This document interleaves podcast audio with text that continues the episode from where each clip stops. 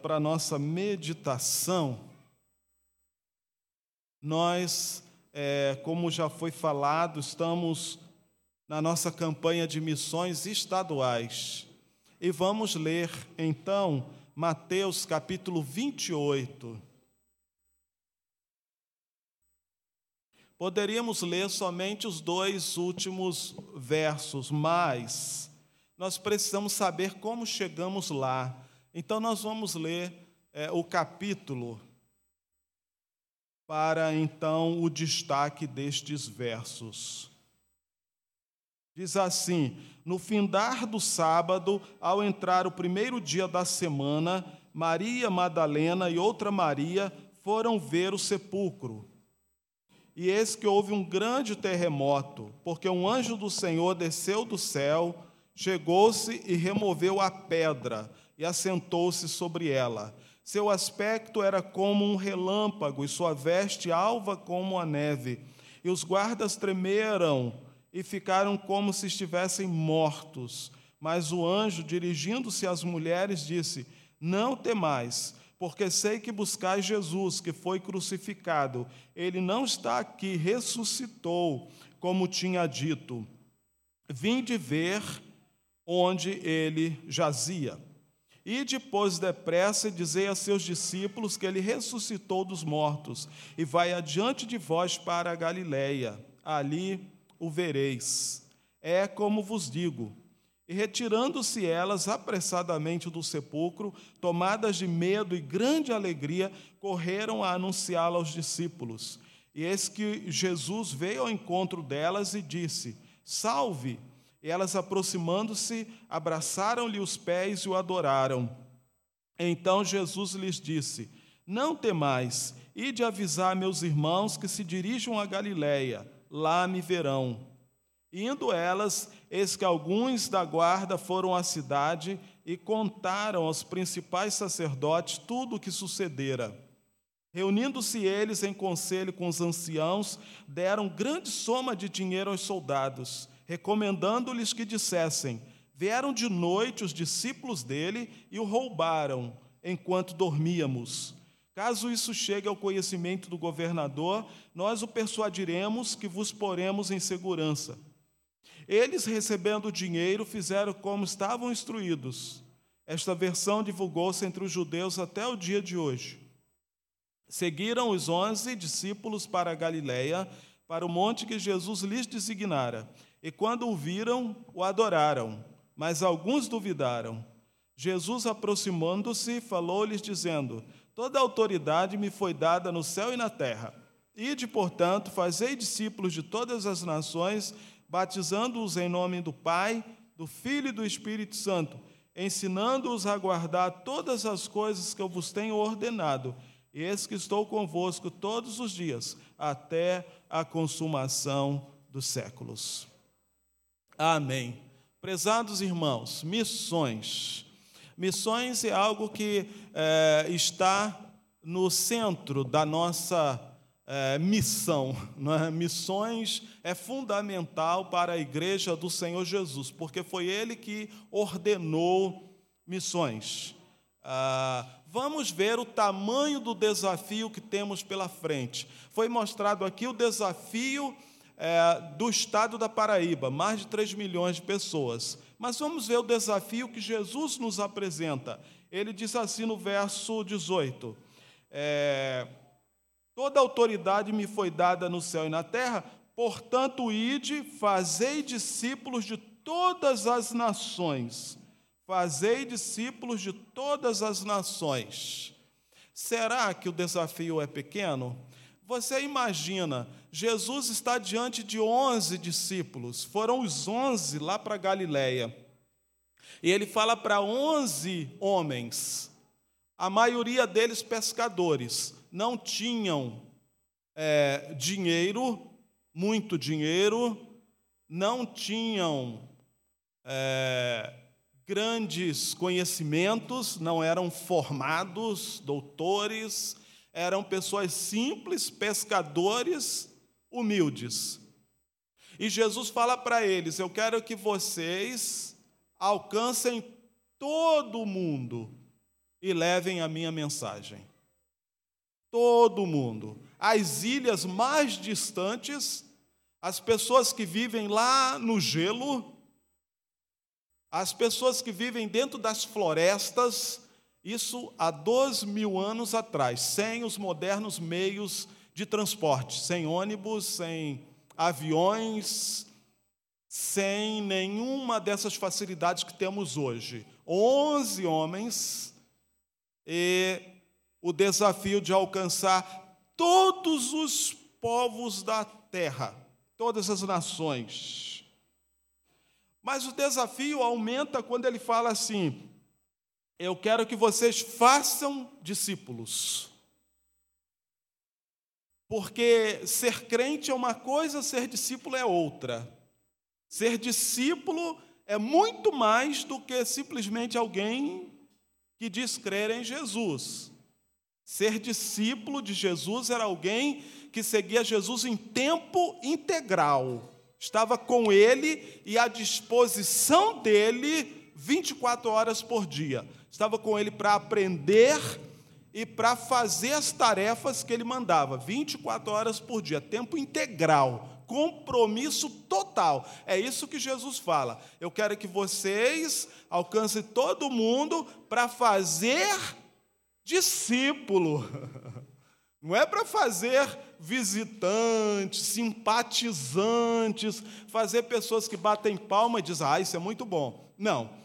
É para fazer pessoas comprometidas com Ele, em todo o mundo. Aí ele fala: Eu quero que esses discípulos sejam batizados. Você já é discípulo de Jesus? Você é batizado como a Bíblia ensina, biblicamente batizado? Se não é ainda, tem alguma coisa faltando. Que ele diz: sejam batizados, sejam ensinados a guardar todas as coisas e possam então é, é, ser discípulo, se tornar discípulo, ser batizado e aprender as coisas que o Mestre tem ensinado. Três etapas. Torna-se discípulo, comprometido com o Senhor, é batizado e aprende a guardar os ensinos do Senhor. Que grande desafio alcançar todos os povos, não só a Paraíba, não só Santa Inês, lá no sertão, depois de Conceição do Piancó. Ah, não é só a Paraíba, mas todo o mundo é o desafio da igreja. Aquele pequeno grupo de homens agora tem essa empreitada pela frente. Lembrando que o líder deles havia sido brutalmente assassinado e agora eles próprios estão é, debaixo do perigo de também serem presos e mortos. Que desafio muito grande. Mas quando nós temos uma empreitada para fazer, para realizar, é bom que já pensemos nos problemas que virão, nas principais dificuldades. Eles tinham uma missão, eles tinham algo a realizar e dava para perceber já alguma coisa que eles precisariam enfrentar. Na narrativa que nós lemos, nós vemos a ressurreição do Senhor Jesus. Diz aqui a Bíblia que no domingo, muito cedo, Maria Madalena e outra Maria foram visitar o túmulo, o sepulcro de Jesus. E quando chegaram lá, descobriram que aconteceu um terremoto e um anjo desceu do céu. Retirou a pedra e sentou-se sobre aquela pedra. O anjo tinha um aspecto de um relâmpago. Você já olhou para um relâmpago? um relâmpago cortando o céu. O aspecto do anjo era como de um relâmpago. Suas roupas brancas como a neve. Os guardas caíram com medo, desmaiaram com medo. E aquele anjo então se dirigiu às mulheres: Não temais, sei que buscais a Jesus, que foi crucificado. Ele não está aqui, ressuscitou. Mas o que acontece? Alguns daqueles guardas foram à cidade e eles contaram o que aconteceu para os anciãos, os sacerdotes. E os sacerdotes disseram para aqueles guardas: Vocês vão dizer para o povo a seguinte história: os discípulos dele vieram de noite, roubaram o corpo dele, e agora estão dizendo que ele ressuscitou. Ah, a, a, a mentira era muito clara, a mentira era fácil de ser percebida. Porque aqueles guardas treinados, eles não podiam jamais dormir em serviço. Era uma guarda romana, de elite, não podia dormir em serviço. E se eles dormissem, eles não iam ver o que aconteceu. Mas eles disseram: Ah, os discípulos vieram à noite e roubaram o corpo. Então eles viram os discípulos. Se eles vissem os discípulos, eles iriam intervir, não deixar que eles roubassem. Eles estavam ali para isso. Então era uma desculpa, uma, uma mentira que dava para se perceber. Soldado não podia dormir. E se dormisse, como veria quem veio ali? Mas o que mais choca nessa história é que esses homens, eles sentem o terremoto, eles veem o anjo descendo do céu, e aquele anjo tem um aspecto bem característico, não podia ser confundido, não era um ser humano, não era uma pessoa qualquer, ele tinha o seu aspecto como de um relâmpago. Não tinha como achar que era uma outra coisa qualquer. Ele se assenta sobre a pedra. Primeiro, ele retira a pedra, que precisava que muitos homens, muitos homens empurrassem aquela pedra. O próprio anjo retira a pedra e senta-se sobre ela. E esses homens aqui, esses guardas, eles veem tudo isso e não creem. Então, o grande desafio da igreja para cumprir sua missão é trabalhar contra a incredulidade. Pessoas, Deus está agindo ali, fazendo, acontecendo, as pessoas estão ali e muitas vezes não creem. Mas há dois detalhes aqui para não nos desanimar. Porque você pode pensar, ah, então não temos o que fazer, o mundo é incrédulo, ninguém vai crer. Mas há alguns detalhes aqui para nos animar. Primeiro, não foram todos os guardas, foram alguns. Alguns tiveram essa coragem, alguns, não foram todos. Segundo, a Bíblia Sagrada nos fala que não é nossa, nosso é, necessidade, não é nós, não somos nós que vamos convencer as pessoas, que nós temos alguém conosco o Espírito Santo, ele é quem convence as pessoas. É o Espírito de Deus quem convence as pessoas. A igreja compete levar a mensagem para aqueles que pareciam tão idólatras, que pareciam tão incrédulos, que não queriam crer, mas o Espírito de Deus, através da palavra, penetra em seus corações abre seus olhos, ressuscita seu espírito e agora ele pode crer. Mas, pastor, será que é assim mesmo? Será que nós poderemos fazer esse trabalho, levar a palavra? Será que isso acontece dessa maneira? Acontece. Sabe qual é a maior prova? Você mesmo. Se você é crente no Senhor Jesus, um dia você também era incrédulo. Um dia também seus olhos estavam fechados. Um dia também você não percebia esse agir extraordinário de Deus, mas o Espírito do Senhor penetrou em seu coração e abriu seus olhos. Amém?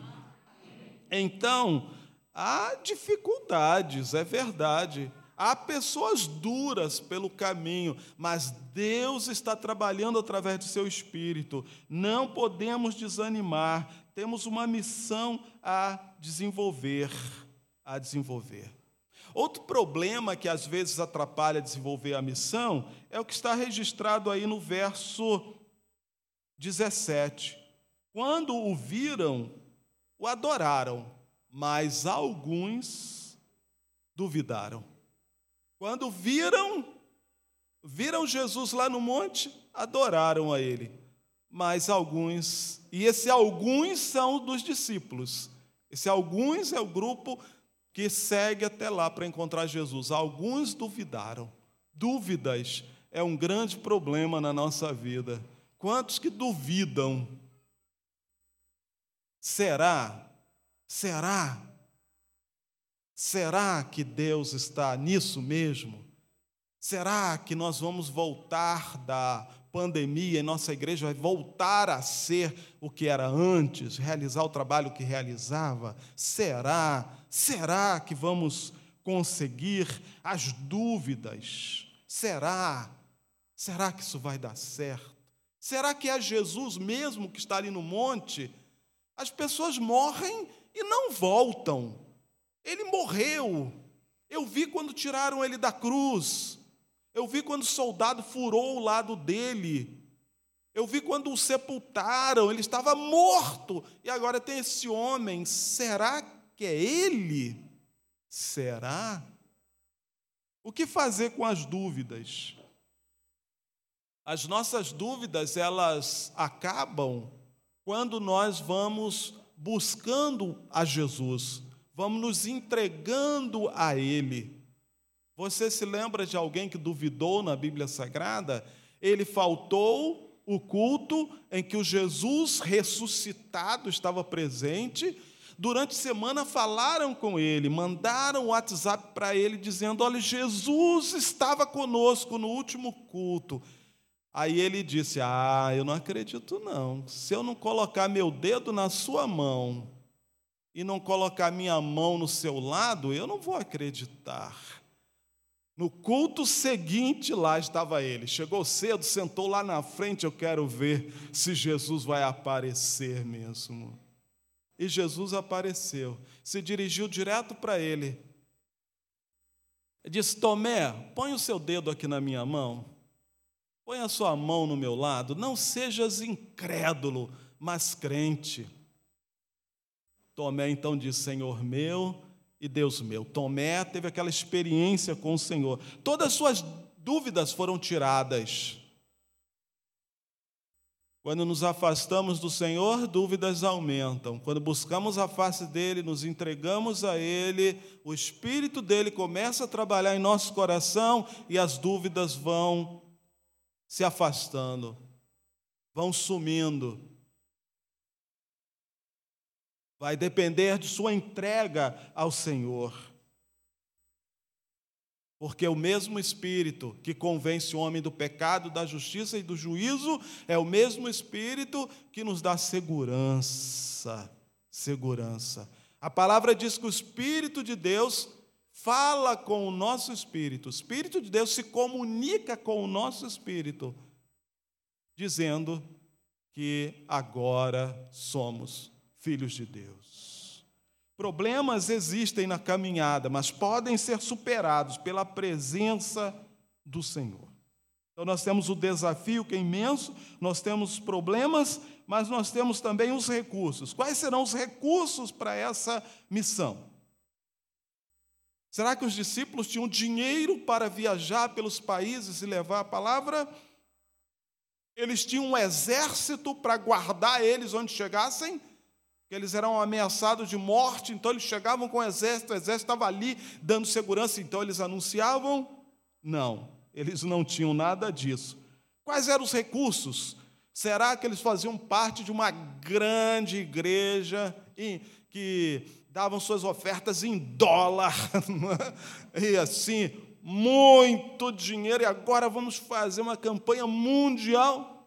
Não, não, não existia nada disso. Eram 11 homens a maioria pescadores, Será que os barcos dele poderiam chegar em todo o mundo levando a mensagem, já que eram pescadores?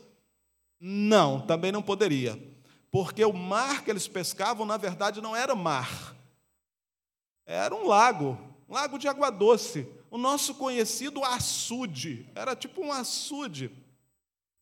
Não se comunicava com o resto do mundo. E seus barcos não eram barcos poderosos. Eram barcos de pescadores simples, pescadores artesanais. Então, onde estão os recursos para cumprir essa grande missão, esse desafio? Veja só, como nós chegamos ao final de Mateus? Mateus 19 e 20. Ide, façam discípulos de todas as nações. Nós precisamos ler desde o início do capítulo. Você sabe como encerra o capítulo 27? O capítulo 27 encerra com o Senhor morto, morto e sepultado, morto e enterrado. O que tinha acontecido três anos, durante três anos, Jesus iniciou seu ministério lá na Galiléia, na praia, chamando os primeiros pescadores para serem seus discípulos. É significativo que agora ele fala para seus discípulos que vão encontrar com eles na Galiléia, porque foi lá que tudo começou. Ele leva seus discípulos para o local onde tudo começou. Quero encontrar-se com vocês na Galiléia. Eles caminharam três anos e o que aconteceu naqueles três anos? Coisa maravilhosa. Eles ficaram realmente felizes. Eles caminharam com Jesus e eles viram Jesus curar pessoas. Eles viram Jesus alimentar pessoas. Eles viram Jesus expulsar demônios de pessoas que estavam tão com a sua vida tão arruinada, presas por demônios. Entre eles havia uma discípula que viveu essa realidade. Sete demônios habitavam Maria Madalena, mas ela foi liberta. Eles viveram um tempo tão glorioso, tão extraordinário, da presença de Jesus com eles eu tenho certeza que aquelas caminhadas com Jesus, quando eles, Jesus passava pelas casas, encontrava pessoas enfermas e curavam, que coisa tremenda. Quando Jesus encontrava pessoas necessitadas de uma palavra de salvação, Jesus trazia vida, salvação para aquela família, para aquela casa. Foi um tempo extraordinário, três anos. Mas ao final desse tempo, o que aconteceu? Prenderam Jesus e o mataram numa cruz, na pior morte, como se fosse o pior bandido, pior malfeitor. O pregaram na cruz. A morte dos amaldiçoados ele experimentou. E agora parece que tudo terminou. Essa noite aqui já é a segunda noite. Ele morreu na sexta, veio aquela noite dolorida, triste, sobre todos que andaram com Jesus. Passou o sábado e agora estamos na segunda noite. Tudo parecia ter acabado. Tudo poder, parecia ter terminado. O mestre morreu. Agora, há uma coisa interessante em tudo isso. É que muitas pessoas naquela cidade, muita gente, a imensa maioria, não viu, não percebeu de uma forma clara a caminhada de Jesus entre eles. Mas um grupo, um grupo de discípulos, eles viram, Deus abriu os olhos deles e eles viram eles viram o agir extraordinário de Deus através de Jesus de Nazaré. Eles viram como Jesus poderosamente alimentou multidões, eles viram como Jesus mudou a vida de tantas pessoas, eles viram como Jesus anunciava uma palavra viva, uma palavra que aquecia os corações, que transformava, anunciava a palavra de Deus. Mas ainda faltava muita gente para conhecer. Agora, no primeiro dia da semana, no domingo, vem a notícia: Jesus ressuscitou. E ele manda um recado para os seus discípulos: Eu quero que vocês vão até a Galiléia. Mas por que na Galiléia? Não podia ser em Jerusalém mesmo? Jesus ressuscitou em Jerusalém, por que ir até a Galiléia? É na Galiléia que tudo começou. E Jesus estava dizendo: a obra não acabou. Nós vamos para a segunda etapa. Estamos iniciando a segunda etapa. Estamos voltando. E agora está voltando com tudo, não é? É um anjo que desce do céu, seu aspecto como relâmpago, a terra treme e um terremoto abala e estamos reiniciando a missão. Estamos novamente em ação. E ele está chamando esses homens. Vamos agora continuar. Agora não é só Jesus, mas é, são todos os seus discípulos. Agora não é só Jesus, mas Jesus está presente na vida de todos os seus discípulos. Ele se multiplica. E agora, a obra que Jesus realizava seus discípulos irão realizar. Ele vai dizer para a sua igreja: olha, assim como o Pai me enviou, eu envio vocês, e agora vocês vão levar a mensagem que vai libertar as pessoas que estão cativas do diabo, vocês vão levar a mensagem que vai alimentar as pessoas, vocês vão fazer a obra que vai levar vida, vai levar paz, vai curar, vai salvar. Meus irmãos, os recursos para a nossa missão não estão conosco. O recurso para a nossa missão não está simplesmente em nossa habilidade, mas o recurso é o próprio Jesus. É o próprio Senhor Jesus. Por isso que ele fala assim no verso 18: É-me dada toda a autoridade no céu e na terra, portanto, ide toda a autoridade, todo o poder para mover os céus e para mover a terra. Jesus disse: Estão nas minhas mãos. E ele termina dizendo: Eu estou com vocês. Ele está presente. Estou com vocês. Quem são esses vocês? Você somos levados a pensar: sou eu, esses vocês aqui são aqueles que aceitam a missão de sair e fazer discípulos. É para eles que Jesus está falando. Jesus disse: Ide, fazei discípulos. Aí ele diz: Eu estou com vocês. Eu estou com vocês para suprir tudo que é necessário. Eu estou com vocês para suprir tudo que vocês precisam. Então, a, a missão é possível. Quanto tempo ela dura? Seis meses? Um ano?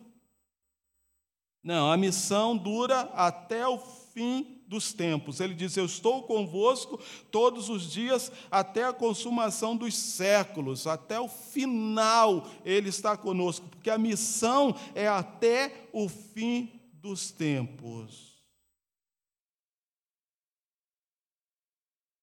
Ah, então, vamos voltar lá no início. Jesus viveu nessa terra e foi uma coisa extraordinária, sobrenatural. Quando ele abria olhos aos cegos, quando ele fazia é, aleijados andarem, quando ele multiplicava os pães para que os famintos pudessem comer, quando ele andava por sobre o mar, quando ele falava com o vento, fazia o vento cessar, a tempestade cessar, era uma coisa extraordinária, tremenda. Aqueles homens e mulheres que andaram com eles foram marcados por essa realidade. A vida deles foram transformadas. Mas nem todos viram isso, porque o coração de alguns não acreditavam, eram incrédulos. Eles podiam ver um anjo descer do céu, provocar um terremoto, mover uma grande pedra, ter seu aspecto como de um relâmpago, e mesmo assim não crer que aquilo fosse de Deus, fosse o agir de Deus. Eles se associam, recebem dinheiro, propina para mentir e dizer que, na verdade, Jesus não ressuscitou, seus discípulos roubaram seu corpo. Mas existe um poder para mudar essa situação, existe um poder operando para mudar os corações, para quebrar a incredulidade. É o poder de Deus, o Espírito dele, vem agindo através dos séculos, chegou até nós. E eu digo que, não sei se eu posso dizer todos, gostaria de dizer todos que estão conosco aqui no templo e todos que estão conosco pela internet, gostaria de dizer que todos nós experimentamos desse poder, tivemos nossos olhos abertos e hoje exaltamos e glorificamos o Rei dos Reis. Mas eu penso que de repente nem todos. Alguns ainda não tiveram seus olhos abertos. Alguns não viram ainda o Senhor. Alguns ainda não tiveram suas vidas transformadas. Jesus está à procura de discípulos, de pessoas que se comprometam com eles. Aqueles discípulos do passado foram fiéis na sua geração, eles levaram o evangelho aos confins da terra, na sua geração, pagaram um alto preço. E sabe por que pagaram? Porque amaram o Rei, não amaram suas próprias vidas, amaram o Rei Jesus, se entregaram a Ele, pagaram o preço, mas viram o mover e o agir de Deus naquele tempo. Então nós podemos escolher, nós podemos escolher entre viver a nossa vida para nós mesmos, de uma forma egoísta, gastar todo o nosso tempo, recursos, tudo que o Senhor nos deu conosco mesmos nós podemos escolher isso. Ou nós podemos escolher nos entregar ao Senhor, ao Rei dos Reis, entregar a Ele nossos talentos, nossos recursos, nossa vida, para a honra e glória dEle, e cumprir a missão que o Senhor nos deu. É, certo servo do Senhor disse o seguinte: que não é tolo não é tolo aquele que abre a mão para entregar o que ele não pode reter, para receber o que vai ficar com ele para sempre, para receber o que ele de fato pode ter. O que esse homem de Deus estava dizendo é o seguinte: abrir a mão para entregar a vida, que nós não conseguimos reter. Você consegue segurar a sua própria vida? Você consegue não envelhecer? Eu não estou conseguindo, eu acho que eu estou ficando velho. Você consegue não adoecer? Você vai conseguir não morrer? Não, não vai conseguir. Você não consegue reter sua própria vida. Então é melhor você entregá-la, para que você venha a receber algo que de fato o Senhor vai lhe dar, uma vida que de fato ficará contigo para sempre, a vida eterna. Mas olha, a maioria nesse mundo está querendo segurar sua própria vida, achando que tem esse poder, essa capacidade. Não tem. A pandemia veio provar isso. A pandemia veio mostrar quão frágil é a nossa vida, quão passageira é a nossa vida. Me lembro do banqueiro que morreu, só não lembro o nome dele, mas um dos homens mais ricos do Brasil. E a filha depois testemunhou: meu pai morreu precisando de uma coisa que é de graça, que todos têm, que é o ar. Ele morreu com a falta de ar que a Covid provoca, né? Morreu sem ar. Todos têm, é de graça. É ele dono de uma das maiores riquezas do Brasil. Mas a sua riqueza não pôde fazer nada por ele. Nada. Ficou aí. E vai ficar. E vai se acabar. E ele partiu. Você já é discípulo de Jesus? Ou não? Você pensa encontrar alguém melhor que Jesus? Alguém mais interessante?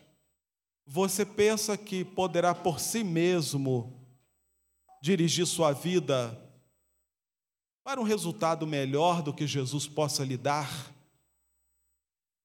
Não, nossa vida está debaixo de condenação, a condenação dos pecados. Nossa vida está debaixo, eu espero não chocar você, mas a vida humana está debaixo de maldição, que o pecado é maldição.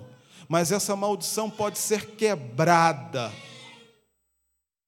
As vidas podem, podem ser libertadas pelo poder de Jesus, pela morte dele na cruz seus pecados podem ser perdoados, seus olhos podem ser abertos, seu espírito pode renascer e você poderá experimentar uma vida nova e poderá se unir na missão da igreja de levar essa vida até os confins da terra.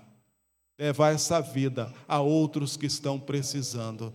Eu quero encerrar as palavras nessa noite é, dando uma oportunidade para você que ainda não entregou sua vida a Cristo, ou talvez você já fez isso no seu coração, na sua casa, ou quem sabe através da live da igreja, mas ainda não manifestou isso publicamente. Hoje quer dizer para toda a igreja: eu entrego minha vida a Cristo, podem contar comigo estamos juntos nessa missão, nessa caminhada. Eu quero Jesus reinando na minha vida, no meu coração, no meu ser. Alguém que deseja nessa noite entregar sua vida a Cristo para ter dele perdão, salvação, faz um sinal aí com a sua mão onde você estiver. Nós queremos orar por você. Alguém deseja nessa noite entregar ou se reconciliar com Jesus. Se você estava afastado dos caminhos do Senhor, as dúvidas tiraram você, mas hoje o Espírito do Senhor falou ao seu coração e você deseja voltar e nunca mais deixar, voltar e permanecer com Jesus. Alguém que deseja tomar hoje uma decisão, pode fazer um sinal com a sua mão. Ou se você é, está conosco através da live, pode mandar uma mensagem pelo grupo da igreja. Nós queremos orar por você. Alguém deseja nessa noite tomar uma decisão com Jesus?